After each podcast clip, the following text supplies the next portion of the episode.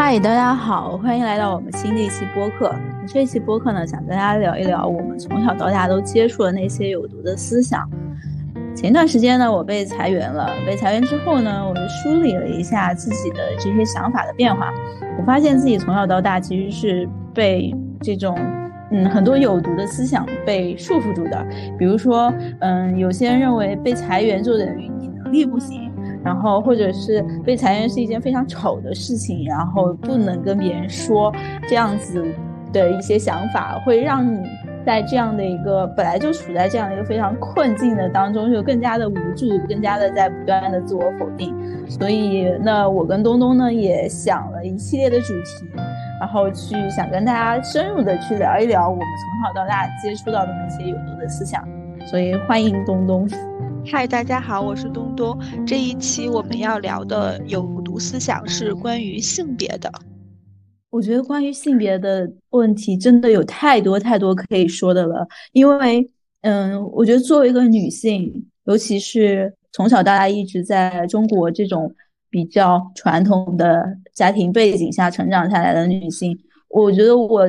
遭受了很多很多有毒的思想，因为我觉得我父母他们是六六零年代或者像我这一代的父母，大概都是六零年代或者七零年代的人。然后呢，他们其实那个时候不太去会有这种女性觉醒意识的。但是到我们今天这种物质非常富足，然后。这一代的年轻人思想层面又更加开阔的这样的一个大背景下呢，我就会觉得有些时候他们给我们带来的灌输那些东西是非常有毒的，是非常不利于我们自我意识觉醒以及个人的成长和发展的。呃，我我我非常同意你说的，就是他们给我们灌输的这些思想是非常不利于个人发展的。比如说，在我小的时候，我会听到周围的人说。呃，女生理科成绩是不如男生的，然后男生后劲儿足，可能在小学或者是初中的时候，男生没有女生成绩好，但是在高中的时候，男生就会成绩就会超过女生。对我小时候也是这样，就是在我上初中的时候，然后我就。不知道听老师还是家长就说过，说女生可能一开始小学的时候成绩比较好，到初中到高中成绩一定不会有男生好的。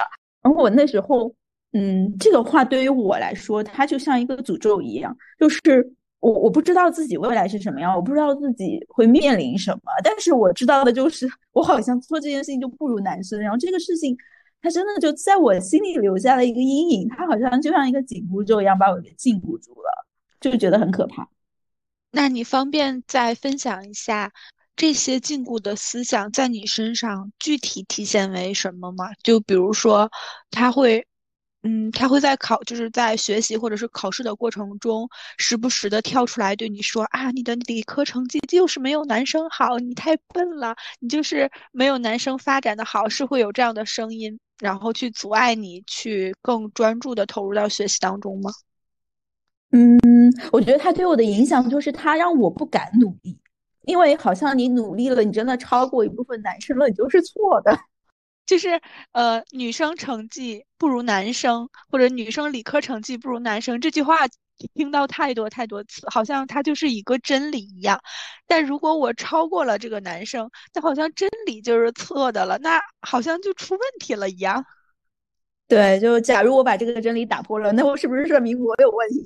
对，呃，但是我我想说的一点就是，我上高中的时候有一个现象特别能打破这个所谓的真理，就是我高二、高三的时候，我们那个班里面有一位学习成绩特别好的女生，我我是理科班，那位女生她每一次考试，对，就是所有的大大小小的考试，全部都能考第一，没有任何一个男生。超过他哦，好像就有一一次，但是其他其他的所有大大小小考试没有任何一个男生能超过他，在我们班里面，所以当时我们就会觉得，就这个女生她她像是一个不可思议的存在，她像是一个嗯这个真理之外的一个例外，但是好像并没有人去打破，因为这一个例外去打破这个真理，打破这个偏见。其实这个就是一个非常好的例子，能证明这两句话就是错的。对，现在看来一定是这样子的。谁说女生就是为什么男生就是跟理科捆绑的？为什么女生就是就就是和文科捆绑的？其实根本就没有这种限制。但是就是因为，因为我觉得那时候也小嘛，然后就会就会受一些观念的影响，然后去束缚自己。但是我觉得那个女生很明显，她没有，她就是做到自己觉得最好的，她永远。嗯，而且她也比较低调，她永远以比较低调的姿态去当了那个圣者，然后藐视那些觉得看不起她或者是觉得女生不行的人。呃，在我的高中也有这样一个女生，就是这个女生从高一入学一直到高三结束，她每一次考试全都是全年级第一，而且就是那种单科成绩排名也很靠前。每一次考试全都是第一，甚至会超过第二名很多很多分儿，就是没有人能打破他这个成绩。所以我觉得，就是我们身边就有这样的实例，可以证明这两句话其实是错的。对，是。哎，但是我很好奇，就是这两句话是怎么被呃传出来的呢？然后是怎么被大家奉为真理的呢？哎，这个我倒。没有做过调查，但是我猜想是不是有可能，嗯，因为理科嘛，它可能就相对来说可能会跟比较理性的思维划等号，但是，嗯，女性的话，可能更多的大家会觉得女性会倾向于母系一点的那种感性，所以好像，嗯，在大家的眼里就会觉得理科等于理性。等于男性，文科等于感性等于女性，他就就可能是因为这么会不会是因为这么一个原因，然后就把他跟我们的性别牵扯上了关系。我觉得你说的是有道理的。然后我还想到一点是，就是是不是因为我们在我们的文化或者是一些就是在某些方面会认为。男性是很优秀的、很重要的，所以这两句话其实是为他们找的一个借口。比如说，当一个男生在小学成绩不如女生的时候，那说他后劲儿足，初高中会超过女生，其实是为他小学成绩不好、没有女生好而找了一个借口。对，是这样子。而且我们不光在学生时期会有这样的一些固有的思想去影响我们，在工作的时候也会有同样的思想。比如我们女生，大家会倾向于让女生选一些稳定的工作，比如教师、公务员这样子的工作强度没有这么高，然后呃非常稳定，不会说嗯被辞退，也不需要常常去出差的工作，而更多的鼓励男生去冒险、去闯荡。是这样子，就是我从小到大听过无数次别人对我说，呃，以后当个老师，你想不想当老师？呃，当个老师多好呀。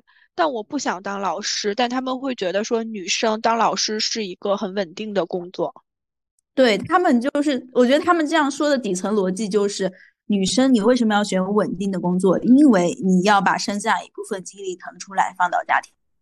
对，所以我觉得这个真的非常有毒的，好像女生我们生来就是要在长大之后去回归家庭，去把我们的精力分配到家庭上，但实际上。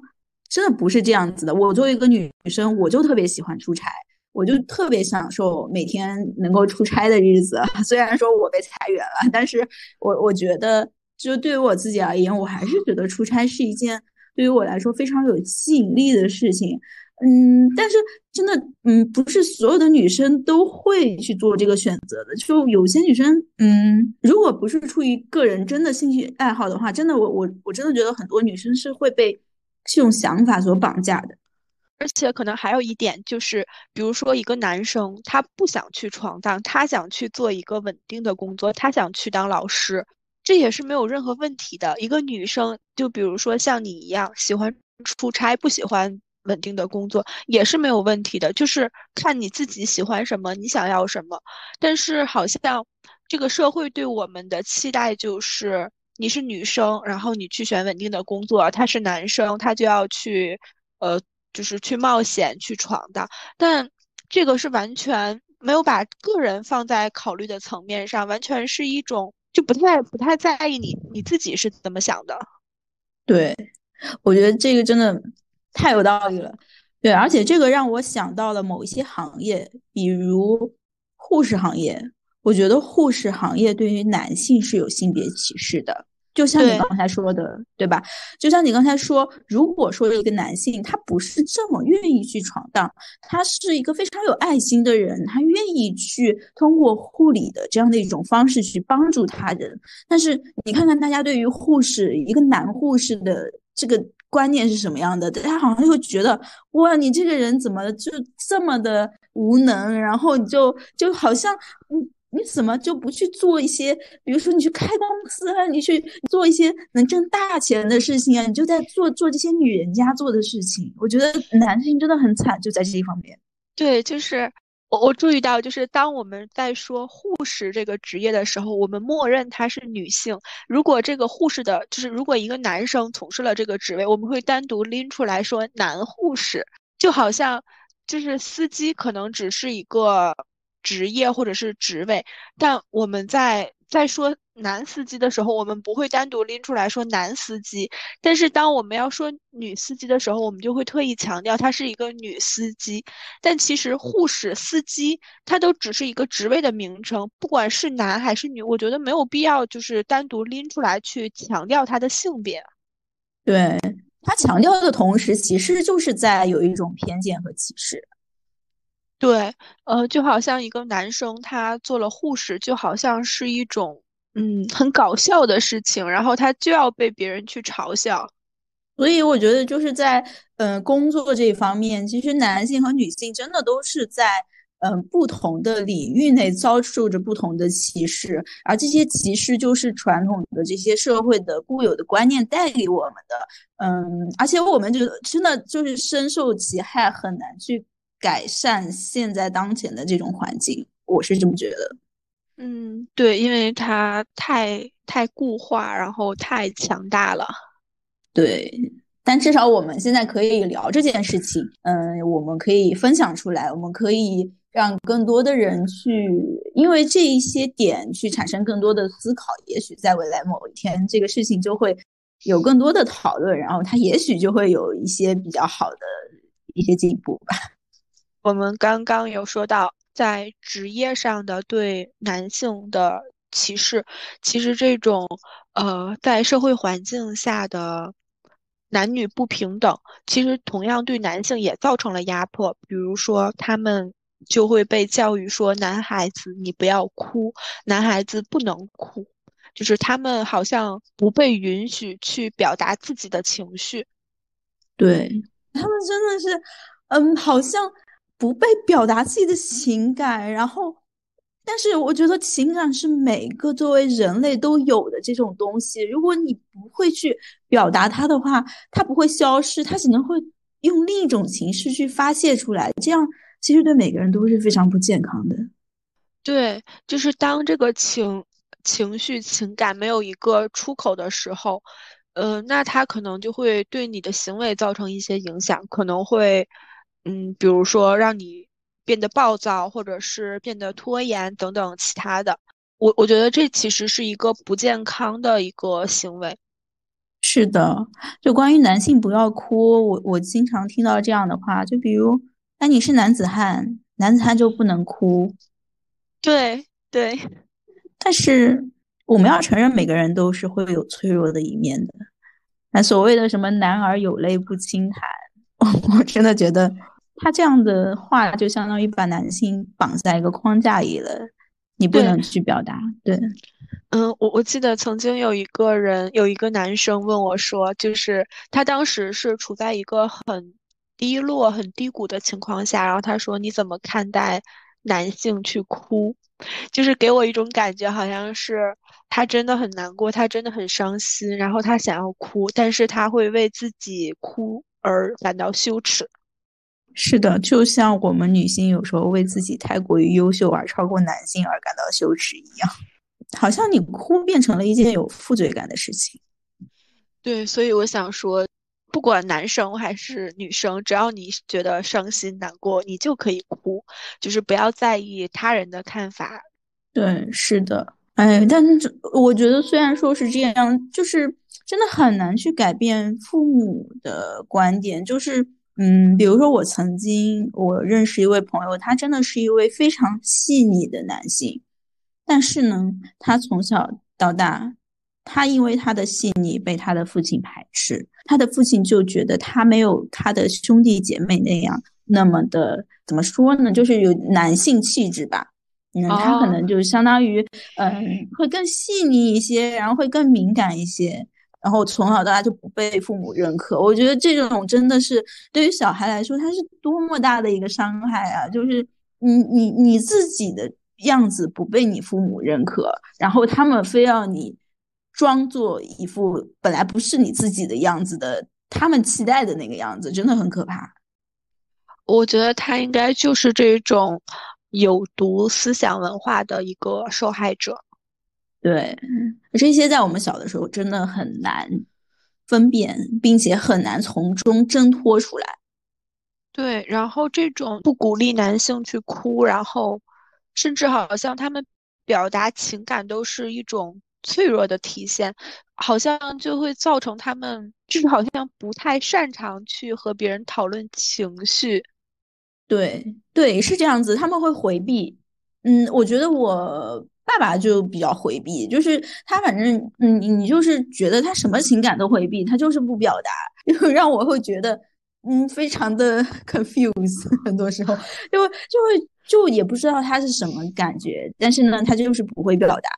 他可能就是他那个年代所教他的一些东西，反正在他身上，我是完全看不到任何的那种敢于表达自己的开心啊、愤怒啊这种的都没有。这种我觉得这种教育既不利于个人的身心健康，也不利于他和周围人的一个关系。对，对，这这个真的很重要，和周围人的关系，你你表达你的情绪。有时候是把你和你周围的人拉近的一种方式，然后还有就是男性不被允许去哭泣，然后女生要怎样怎样。其实这个都是社会的文化或者是教育对我们的一个规训。比如说，女生就该有女生的样子，男生就该有男生的样子。可是。女生应该是什么样子？男生应该是什么样子？对啊，这个我觉得有时候我们更多应该专注的是不是这个人他应该是什么样子，而不应该用性别去划分人类。呃，我非常同意你说的，就是不管是男人还是女人，我们首先都是人，某些品质不是。男人或者是女人独有的，就是我们都可以去培养自己拥有这些美好的品质。是的，我甚至于觉得，嗯，男生女生的这样一种划分方式，它可能只是嗯生理上的一种划分，它是为了去方便我们，比如说嗯在医疗方面啊，或者是在其他的方面会方便我们的其他的生活。但是谈到一个人，我觉得每个人是非常不一样的，他有自己独特的个性，有独特的喜好，还有很多很多方面去可以评价。你绝不可以用女生就应该是什么样子，或者男生应该是什么样子，去把这个人的一些嗯很独特的东西去抹杀了，而把它限定到一个框架里面。对，我觉得可能就是不应该以性别去划分这些。东西可能更应该是看你这个人的特质，然后去划分不同的内容。嗯，那就是女生应该有女生的样子，在这种逻辑之下，那这个女生她被性骚扰，那就是你穿的少，或者是你做了什么让人家误会的事，所以他才骚扰你。哦，这一点我说到就很气愤。呃，有一部韩国电影叫《八二年生的金智恩》，金智恩在遭受到性骚扰的时候，他的妈妈就对他说：“呃，是他妈妈还是他爸爸？就是说是因为你穿的太少了。”我觉得这个真的，就这种言论在我们现在的社交媒体上真的是经常看见。对，但但我记得好像有一个展览，就是它那个展览的内容是展示出了一些被强奸的女生，她当天所穿的衣服，但那些衣服其实都是很普通的，并没有很暴露或者是怎样，就是很普通的衣服。我觉得，就是大家在评价女生穿的少的时候。我想请问一下，什么叫适度呢？夏天穿个小吊带就不算是适度吗？那，嗯，那女生应该穿什么呢？就是就是你你给女性穿衣自由了吗？女性难道我们都应该把头头裹着，然后把所有的衣服都都都都把自己裹得紧紧的才才算是正常的吗？那如果在此情况下又遭受了遭受到了性侵犯，那这个时候该说什么呢？那那你还能？再找别的理由，所以我就觉得，就好像是当你想去怪罪一个人的时候，就是欲加之罪，何患无辞？你就是觉得他是错的，所以你你可以往他身上加各种罪名。对，我们会期待一个完美的受害者出现，嗯，然后还有其他对女性的一些，就是怎么说呢？就是比如说女生要。呃，体重不过百，然后 A 四腰，然后什么锁骨放锁骨养金鱼，什么反手摸肚脐，然后就是各种这种身材上的，这叫什么规训吗？我觉得是绑架吧。哦，对，绑架。哎，这个词好。关于体重不过百这一点，还真的蛮困扰我的，因为我困扰我蛮长一段时间的。嗯，因为我自己本身是属于小个。但是呢，我就属于小个子当中呢比较微胖的那种类型，所以我体重一般都是在一百斤、一百斤上下这样浮动。嗯，所以每当我超过一百斤的时候呢，我就开始给自己设定减肥目标了，我一定要减到一百斤以下。就是好像一百斤它就像一个什么，像一个什么魔咒一样，就是你超过它了，你就开始极度自我否定，哎呀你不行，哎呀你不好，然后你就要开始改变，就是会让我处于一个非常。焦虑不安、躁动且对自己否定的状态里面，就感觉这些绑架，就是它没有让我们的行为、让我们的生活变得更好，反反而是给我们增添了很多焦虑。然后在这种呃，就比如说什么体重不过百啊这种绑架之下，那我觉得很容易会造成饮食上的一些障碍，比如说暴饮暴食、催吐。对。是这样子，嗯，而且关于体重不过百，我记得之前我好像看到过一些图，然后那个图上面就是大概说你的多少身高的女生对应的体重应该是多少，然后我看了一下，大概是反正百分之八九十的女生可能都是不达标的，因为他写的真的很离谱，这种东西却被很多人很多人转发去当做一个标准去要求女性，我真的觉得很扯，因为。谁写的东西？他说的算什么？你凭什么要拿这个去要求自己？嗯，我觉得对于我现在还好，因为我现在已经长大了，我已我已经知道了不要拿这些标准去影响到自己。但是在我还小的时候，在我二十岁初的时候，或者是十几岁的时候，我真的会受这个影响。我觉得现在很多女性，很多年轻的女性肯定是会受这个影响，去通过比如说你刚刚说的那种。催吐啊，各种过度节食的这样的一种方式，让自己满足这些标准里面的要求。但实际上，那个标准是谁给的？他算个啥？他是什么？就你根本都不用管他。就那些人真的，哎，如果年轻女性真的因为这些东西而捆绑住自己，而对自己产生过度的不自信的话，我觉得真的是一件非常令人痛心的事情。对，就是，嗯，我们通过改善，应该说通过苛刻自己的各种行为去满足这样的一个标准，但这个标准好像都是错误的，就是都不知道是什么人出于什么目的，然后说出这样一个荒谬的标准来。还有就是，比如说之前流行很火的一些活动，什么锁骨放硬币这些，我都觉得非常的无聊，就是。这能说明什么呢？这能证明什么呢？就是老是搞一些这种，比如说什么直角肩、什么 A 四腰这种，去绑架女生，然后让她很焦虑。这些标准首先就是很荒谬，啊，其次就是他可能今年是这个标准，那明年就换另一个了。就是如果老是让自己去迎合这些标准，那就很累。